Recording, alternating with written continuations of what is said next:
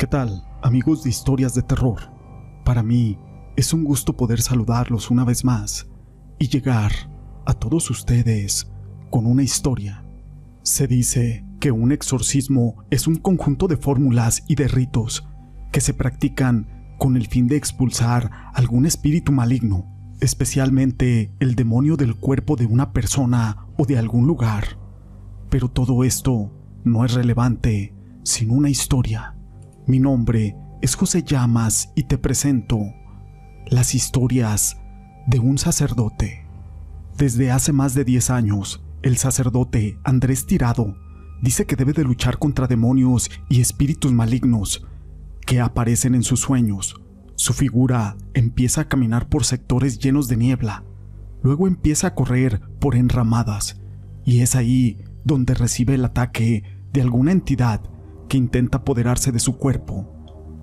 En las noches frías, en Bogotá, el padre siente cuando se posan sobre su cuerpo, al punto de querer asfixiarlo, y al otro día se levanta con marcas y rasguños en su cuello. Quizá en esos sueños ha tenido mucha suerte, pero en otras ocasiones cuenta que es despertado con agresividad en la madrugada y termina rebotando contra la pared de su habitación. Cabe mencionar que este tipo de sacerdotes que hacen exorcismos son perseguidos y acosados por el mal. En este caso, las persecuciones las empezó a sentir desde que empezó a hacer liberaciones y exorcismos con la comunidad de la Iglesia Católica Apostólica Antigua, a la que ingresó en el año 2000 y la cual lo ordenó como obispo en el año 2013. Aquel lugar en Bogotá donde se dedica a hacer liberaciones puede convertirse en un lugar muy macabro ya que hay personas que con tan solo entrar a esa vivienda de dos pisos empiezan a alterar su comportamiento, otros que al comenzar el exorcismo ríen con desespero y cambian su voz. Sentado en una habitación llena de imágenes religiosas, crucifijos de Jesús y libros sobre exorcismos, aquel sacerdote cuenta que también se pensaba que las posesiones era solamente locura de las personas, pero desde su primera experiencia notó que había algo más allá y que el demonio o la brujería no eran un cuento. Cuando estaba en el seminario de la iglesia en los años 90, algunas personas se le acercaban para pedirle oraciones. Entre ellas llegó Margarita, una mujer de 40 años, a quien persinó, como era habitual, pero después de aquella bendición, aquella mujer le soltó un montón de groserías que lo hizo estremecerse. Así que él dijo, en el nombre del Espíritu Santo, ¿cómo te llamas? Y una voz muy gruesa respondió, Soy Mauricio. Asustado aquel sacerdote empezó a indagar las razones por las cuales le respondieron así, y de nuevo, la familia de Margarita estaba muy desesperada por la agresividad de aquella mujer y lo que reflejaba en su casa. Buscaron ayuda con aquel sacerdote para que les ayudara con alguna oración. ¿Cómo se llama? Mauricio. De nuevo Margarita lucía con una actitud de histeria ante aquel padre, quien en ese momento ya había investigado un poco lo que era un exorcismo, así que decidió seguir preguntándole al cuerpo de Margarita que estaba poseído por Mauricio. ¿Y qué haces ahí? Me mandaron. ¿A qué te mandaron? A destruirla ¿Por qué no se va de aquí? No me dejan. Estoy enterrado. Hicieron un ritual y eso me ha metido en un frasco dentro de una tumba. La curiosidad del sacerdote pudo más que aquel miedo que sentía y decidió ir a la tumba en el sur de Bogotá. Aquella entidad llamada Mauricio le dijo, tras entablar un diálogo, dónde estaba enterrado. Así que con ayuda de un sepulturero escarbaron la tierra y empezó a sentir un escalofrío cuando vio un frasco, el cual desenterró, lo limpió y botó sin pensarlo. Luego de unos días enfermó tras visitar aquel cementerio. El padre tirado se volvió a encontrar con la familia de Margarita, quienes le contaron que aquella mujer no mejoraba e incluso se había buscado ayuda psicológica, ya que nada daba resultado. Así que el padre tirado tuvo un nuevo encuentro cuando él aún era seminarista y, se encomendó a la Virgen María. ¿Por qué no se ha ido? No me puedo ir, estoy enterrado. Revise bien, seguro está ahí. Mire más allá, hay una foto enterrada hacia el otro lado de la tumba. Así que el padre regresó de nuevo a aquella tumba, y con susto y todavía más frío del habitual, el sepulturero y el seminarista escarbaron una vez más entre la tierra, hasta que encontraron una foto de Margarita. Pasó una semana esperando a que la mujer regresara, y pese al terror que había sentido, había quedado fascinado con la experiencia que estaba teniendo, por lo que volvió a hacer contacto con la familia de aquella mujer, quien seguía con depresión. ¿Por qué no se ha ido? No me puedo ir, porque estoy aquí y no tengo la fuerza para irme. Ya no hay entierros, usted los ha sacado. El padre tirado tenía preparado ya todo un ritual que había estudiado, y por fin logró liberar a Margarita del espíritu que la atormentaba. Fueron meses de tortura para la mujer. El ahora sacerdote cuenta que los familiares le decían que era una persona rabiosa con los hijos y el esposo, que en los exámenes médicos no le encontraban nada, pero que en las noches era desesperante. Tras investigar, conoció que un hombre quería entablar una relación con esa mujer, pero ella lo rechazó, y en represalia contrató un brujo para que le enviara un espíritu y la atormentara.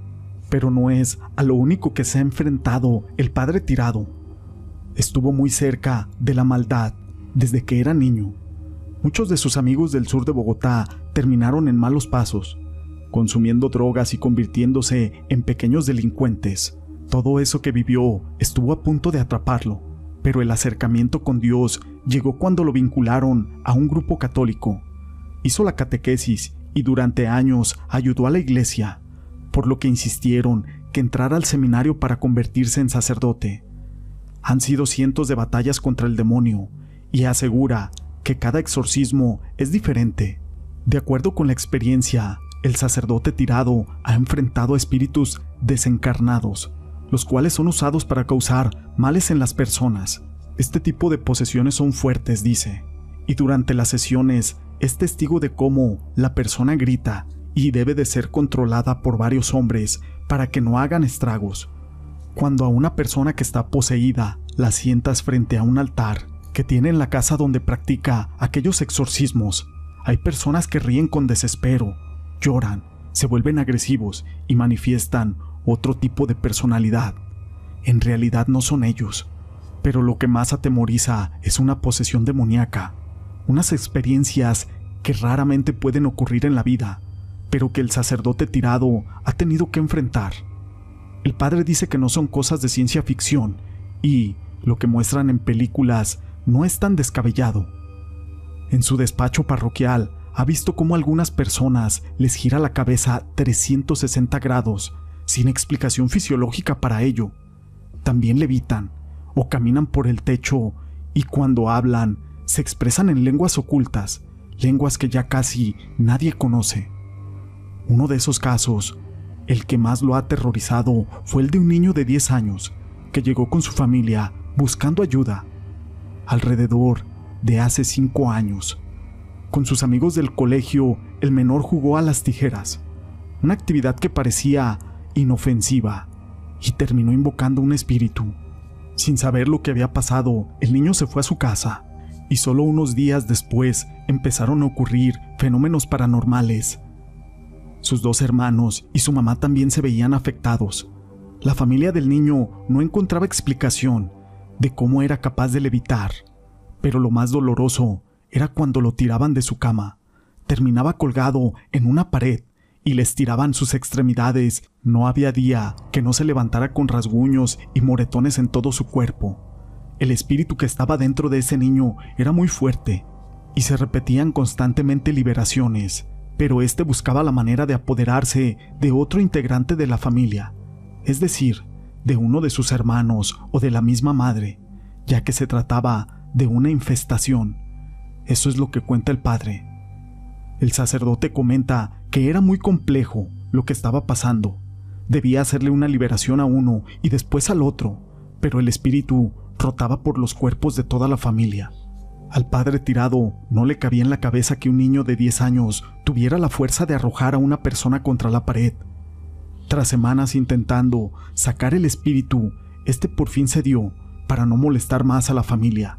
El sacerdote conoció quién quería apoderarse de los cuerpos, y era el espíritu de un niño que se había suicidado a pocas cuadras del colegio donde había ocurrido aquel llamado con las tijeras. Ese es uno de los juegos que al igual que la Ouija, Charlie Charlie, entre otros, traen peligros. Para Tirado, los exorcismos son un tema tabú en la sociedad e incluso en la Iglesia Católica, y señala que nadie puede hacer una liberación si no está preparado, pues es muy peligroso. Cuando las personas llegan en busca de ayuda, el sacerdote les pide que se hagan pruebas biológicas para descartar que los padecimientos que están sintiendo no tengan alguna explicación médica. Luego de varios encuentros espirituales que pueden durar semanas, se procede a hacer pruebas para determinar si se debe proceder con un exorcismo. El padre indica que hay quienes padecen bipolaridad o esquizofrenia, situaciones que no deben de ser tratados como una posesión, pero les ayuda espiritualmente para que intenten permanecer en calma.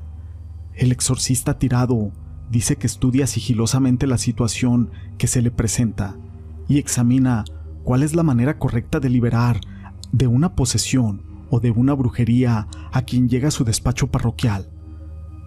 Pese a las marcas que ha sufrido por combatir a los demonios, los cuales cada noche lo atormentan más, él dice que seguirá con su lucha hasta que el cuerpo lo resista, pues de la mano de Dios su aspiración es de contribuir a vencer el mal y enseñarle a otros sacerdotes que la lucha contra entidades malignas no es un mito. Esta historia la quise compartir con ustedes. Se publicó en el portal El Tiempo, escrita por Cristian Ávila Jiménez. Si les ha gustado, déjenme su pulgar arriba. No olviden en dejar sus comentarios y no me quiero despedir sin antes mandar unos saludos muy importantes. Para mi amiga Ruth Santos, que cumple años el 28 de agosto.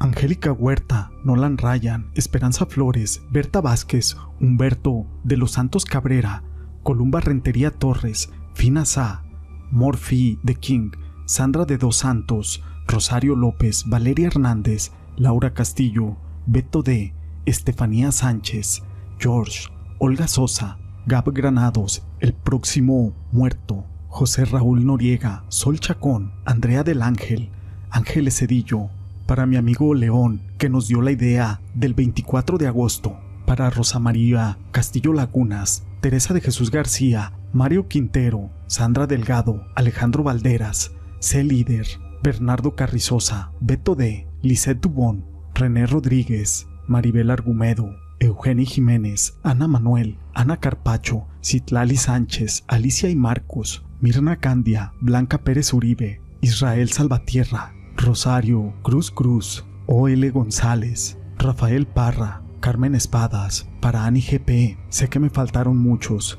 pero a todos ellos y a ti, gracias por ser parte de este canal.